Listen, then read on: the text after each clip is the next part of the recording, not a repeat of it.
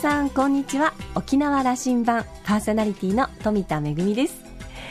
先日コンビニでですねアイスを買おうと思いましてすごく悩んでたんですよね。あのいわゆるそのアイスクリームの専用のケースに入ってるちょっと、まあ、あの安めの100円以下のアイスキャンディーとかというのがあるところとちょっと氷とか一緒になってるところで少々お高めのあの、ね、ブランド物ののアイスが売ってるところがありますけれどもどっちにしようかなと思って私ずっとうろうろ両方のアイスクリームコーナーを、ね、うろうろしてたらですね全く同じ動きをしてるサラリーマンのおじちゃまがいらっしゃって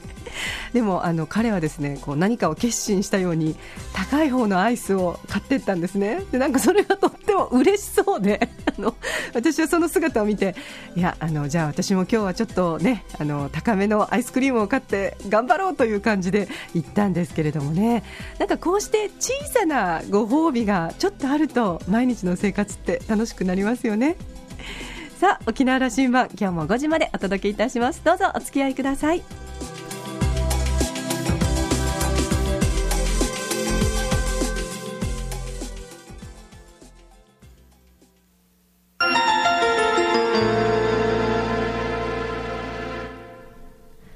那覇空港のどこかにあると噂のコーラルラウンジ。今週は富士市産業支援センターセンター長の小出宗明さんとラウンジ常連客で沖縄大学地域研究所特別研究員の島田克也さんとのおしゃべりです。小出さんは1959年生まれ静岡県のご出身です。大学卒業後静岡銀行に入社。M&A の担当を経て2001年に静岡市が運営する創業支援施設双方静岡に出向。起業家の支援や地域産業活性化に向けた業務に取り組んでいました。そこでの実績が評価されて2005年には経済産業大臣表彰を受け2008年には静岡銀行を退職して中小企業支援を本業とする株式会社イドムを創業。静岡県内の静岡市、浜松市、富士市で産業支援施設の立ち上げ運営に携わり、1200件以上の新規ビジネスの立ち上げを手掛けてきています。昨年、国はこの小出さんの手法をモデルとして全国によろず支援拠点を立ち上げました。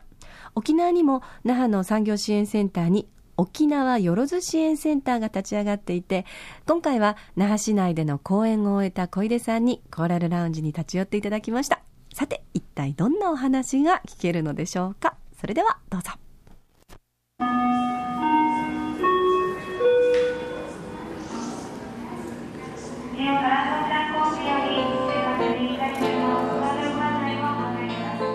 これ沖縄でもそうなんですけども全国あまたの都市ににたくさんの事業者がいる中で、まあ、その99.7%っていうのが中小企業なわけじゃないですか。でこの人たちっていうのは地域を支えてるわけですよ実は。雇用も支えてる支えてるし経済も支えてるじゃないですかね。でこの人たちが元気になればその地域って元気になるよって当たり前の話じゃないですか。でもそのために何が必要かというとやっぱりどうしても中小企業小規模事業者って人も物もお金も全て弱点を抱えているような状況だから自分たちだけで頑張るったってなかなか難しいでしょと。でそれをきっちり支えきるような、えー、支援モデルあるいは支援スキル、えー、支援ノウハウがあればいいんじゃないかと。でそれは要は人物金全てが弱点を抱えていてもみんなセールスポイントを持ってるはずだからそれを生かして小さなイノベーションを起こしましょうと。で小さなイノベーションを起こす根源というのは知恵ですよと。で知恵を出すようないやコンサルティングをするような公の機関があればいいなと、うん、コンサルティングね。そうです。これあのその成長系日本経済の成長がこう鈍化して、えー、特に中小企業にそのしわ寄せ来たと、これ20年ぐらい、はい、なんかやっぱり、はい、で国はこれあの意識はあって、い、ろんな応援機能を作ってきましたね、なんか例えば全国に商工会が行くと、はい、そこに経営指導員を増やして応援すると、商工会議所もあると、まあ、自治体が直接やるところもあると。でも大体今小出さんがおっしゃったような仕組みとかその思考でやったんですけど、うん、どうもうまくいかないと、というのが、えー、この10年ぐらいずっと議論してきたことですよね。そうですね、そうです、そうです。あの僕はあの国に呼ばれるようになった2005年ぐらいに経産省とか中小企業庁とか呼ばれるようになったんですけども、その頃から大きな問題視があって、その今島さんおっしゃった部分でそれ以来ずっとそれ議論されてるんですけど、なかなかあ明確な方向性が出てこなかったっていうか活性化しなかったんですね。で僕は見ててな、えー、どこが課題かなと思ったかっていうと、中小企業支援とか創業者支援という支援という言葉があるんだけども、やることの本質が見えてないわけですよ。いや具体的にじゃあ何って支援って結構漠然じゃないですか。で僕はそこをもっと明確にしなきゃだめだと思ったんですね。でどう考えたかというとこれはまた極めてシンプルな話で、うん、まあ、沖縄県においても静岡県においても東京都においてもそうだと思うんですけども全国あまたの中小企業の皆様方がいておそらくその100%の人が経営上の課題、うん、悩み問題点を抱えているわけじゃないですか、でそのその同じ100%の人たちが今よりもよくありたいと思ってますよね、うん、とすれば、そこの相談窓口に行けば自分たちの経営が良くなるというところがあるとすれば当然、行列ができるわけじゃないですか、うん、だから行列ができるようなあ相談場所をもっと求めていこうと。で、それって何かというと、やっぱり具体的な成果を出すってことだと思うんですよ。うん具体的な結果を出すってことだと思うんですね、例えば売り上げがさ減っちゃって困ってるってところがに対しては明確に売り上げがこうすれば増えるっていうようなプランを提示するような話だ。あるいは新商品開発をしたいんだけど何したらいいか分からないというところですがそれはこうすればいいじゃんと、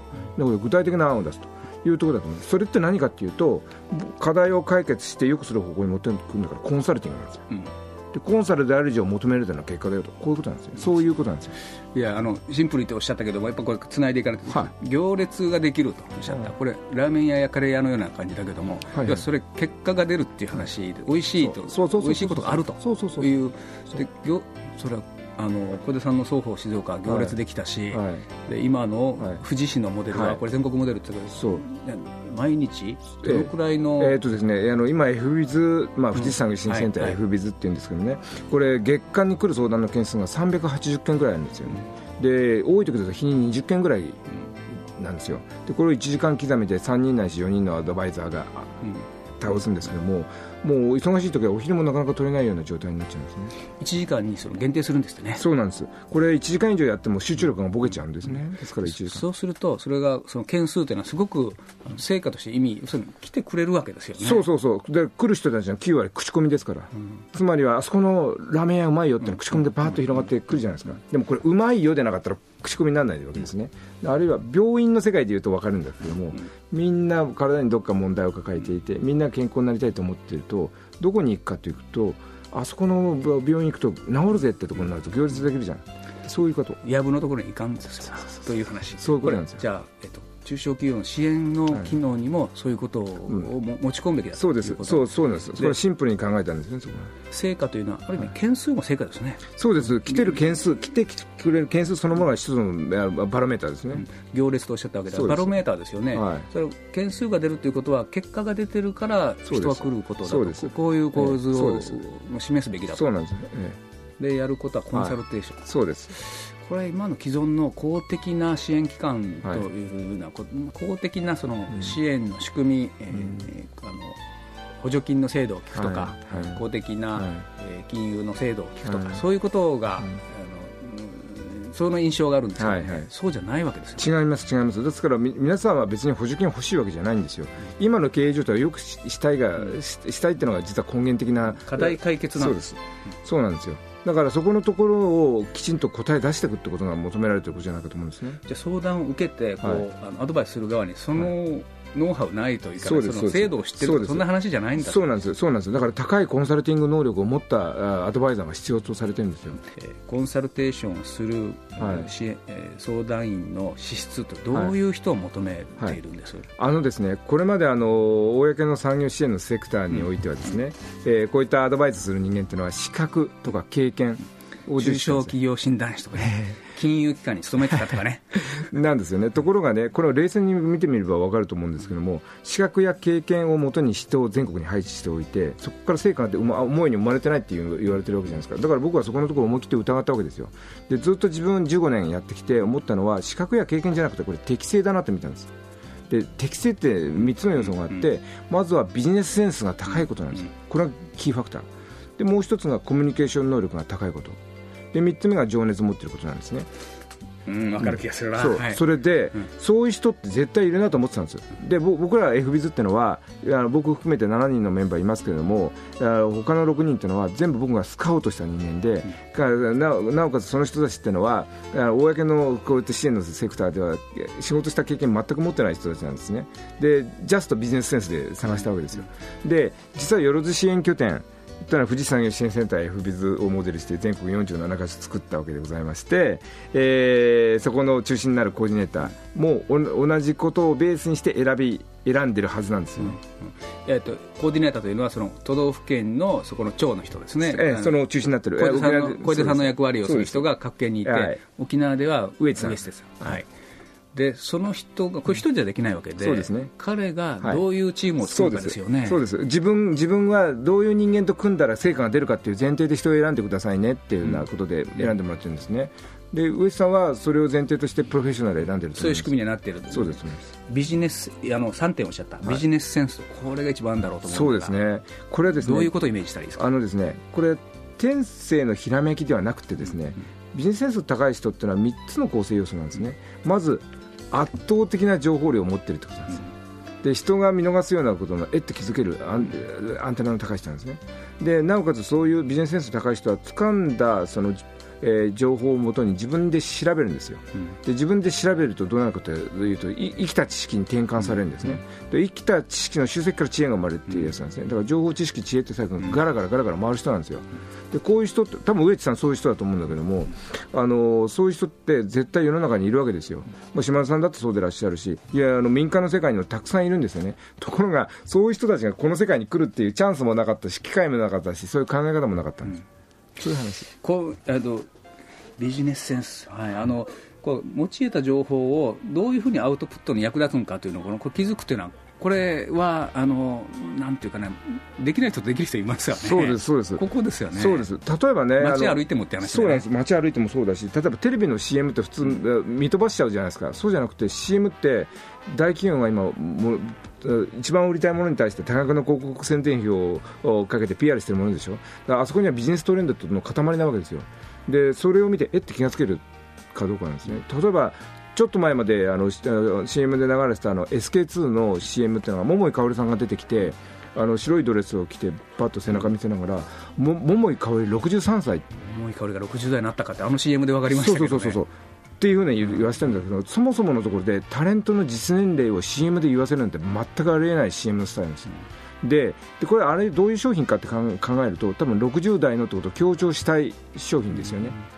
ターゲッティングですよ、それまでは誰が使ってもいいですよということをやってたのに、そうそもっとだからそうそうそうですだからもっとざっくりして40代からのみたいな感じ、今、そんなような漠然とした切り方じゃだめなんですよ、もうもうもう世代をもっと切っていかないと、60代、50代。おっしゃるのは、そういう CM を見たときに、はい、あの個別の相談のときに、はいはいそういうマーケティングのことの,、はい、あのカウンセリング、アドバイスができるかというそういうことなんです、そういうこと。そういうことなんですよ、つまりその大企業だってタターゲットを絞らないと物が売れなくなってますねって前提であの相談に来た企業の方の切り口を見つけていくってことじゃないですかね。あの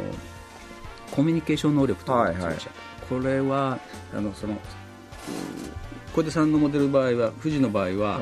1時間という、はい、そのコンサルテーションの時間を区切ってるんですね、この間にまさにその、相談者とコミュニケーションできると、これがそうなんですそうなんです。も極めて大事でしょ。うそうなんです。だから僕らはやっぱりあの f ビズの f ビズ流というか f ビズのルールみたいなのがありましてね。とにかくそう来てくる相談者の人たちをリスペクトしようという姿勢なんですね、うんうん、まずリスペクト。でもう問題点の指摘よりもセールスポイントの発見だって言ってるんですよ。でセールスポイントを発見したら徹底的にそれを褒めまくろうみたいなそんなスタイルなんですけどね。でもどっちかっていうと聞き出す力だと思うんですよ、僕ら。だからみんな本当に喋ってくれちゃうし、他では言ったことないんですけどみたいなこと結構みんなさん喋るんですね。その中から光る部分見つけるんですよ。今ラジオのねこのマイク越しのね、はい、小出さんの顔もそういうふうに、だから僕の話、僕が話を伺おうとしてるのに、僕の話も聞いてくれようとしてくれますね、はいはいそういうことかな、はい。コミュニケーション能力ね、そうなんですね。あの情熱とおっしゃった、はいそうこれね、まあ、すっごく重要なんですよ、まあ、あなたは情熱の塊の方ですけど、はいえー、ななんですけどね、結局ね、うん、僕らってあのやっぱり相談に来た人たちってやっぱりみんな真剣に自分のビジネス考えてるわけじゃないですか。である面その中小企業の皆様方、職務事業者の皆様方にとってみると仕事そのと人生そのものですよ。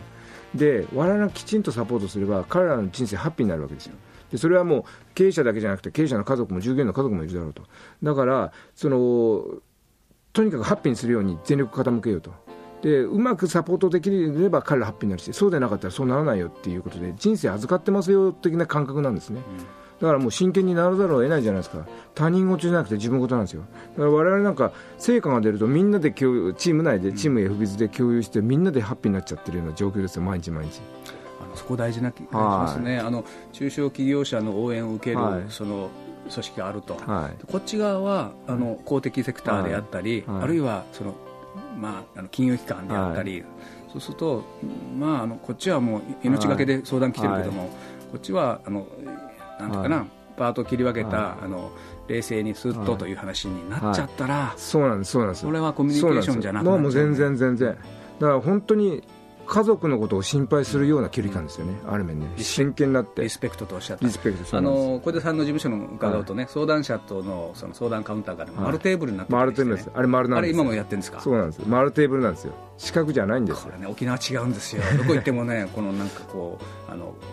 囲われたね、はい、ブースに通されてね、はい。ええ、なんか。あのあんまり人に聞いちゃいけないようなことを相談しなきゃいけないかなと、えー、そうそうだから丸テーブルだから場合によって。横に座ることだってありえるわけですよ、うん頻繁に。だその距離感なんですよ。だからちょっとしたことだけど全然違うんですね、相談を受けている姿が人に、はい、あのちゃんと見せれるという状況、これはいいですね、そうです、そうです、相談員にとっては、ね、そうです、そうです、で本当にね、オープンな形で、であの気軽な雰囲気の中で、でも真剣にってやつなんですよね、で我々自身はとにかく、まあ、こういったそのプロジェクトを皆さんに知ってもらうためには、あのうちブログが4本あって4本で毎日毎日更新してその日の f b ズを見せてるわけですよ。海ですか？ブログ4本？4本。つまり僕センター長のブログと、事務局長のブログとスタッフのブログが2本あってそれがそのその日の f b ズのストーリーを4つ同時進行で毎日毎日走るんですね。だから僕ら見える化してるわけです何が起きてるか分かるそうそうそう。こんなチャレンジャーが来てるぜみたいな感じ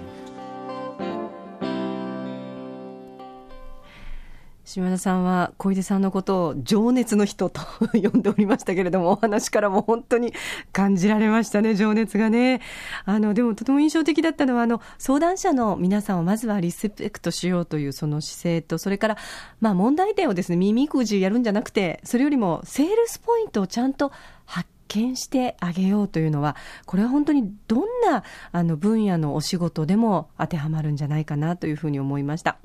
えー、島田さんはですね、2001年、えー、NTT からの出向で、小出さんと同じように、沖縄での産業支援のコーディネーターを務めていた時代によく、えー、小出さんと情報交換をしていたということなんですが、その後、小出さんはその道を本業として極められて、今や全国のモデルとなっています。えー、そのエキスは沖縄で先月、まあ、このコーラルラウンジにもご出演いただきました、上地さん率いります、えー、沖縄よろず支援センターに引き継がれていますよね、えー、今週のお話はここまでにいたしまして続きはまた来週お送りいたします今週のコーラルラウンジは富士市産業支援センターセンター長の小出宗明さんとラウンジ常連客島田克也さんとのおしゃべりでした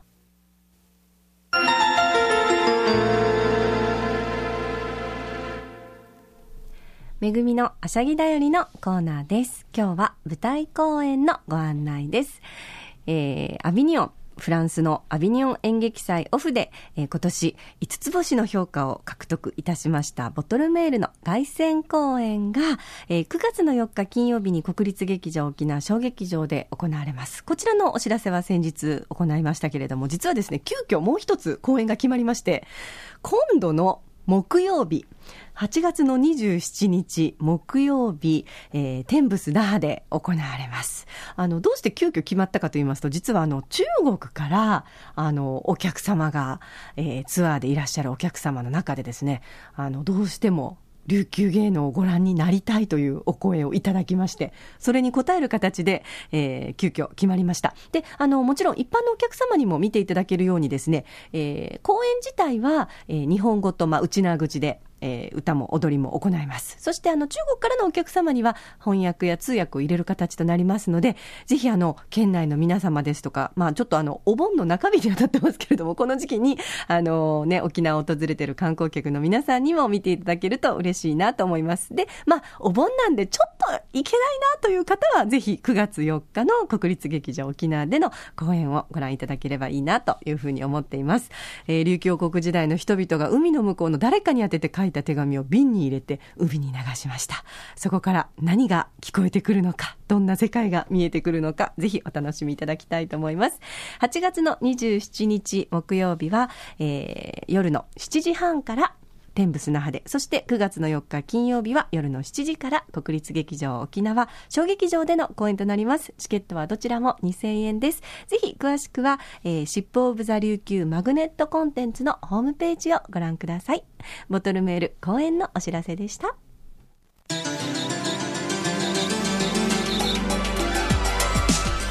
沖縄羅針盤のこれまでの放送はポッドキャストでいつでもお楽しみいただけます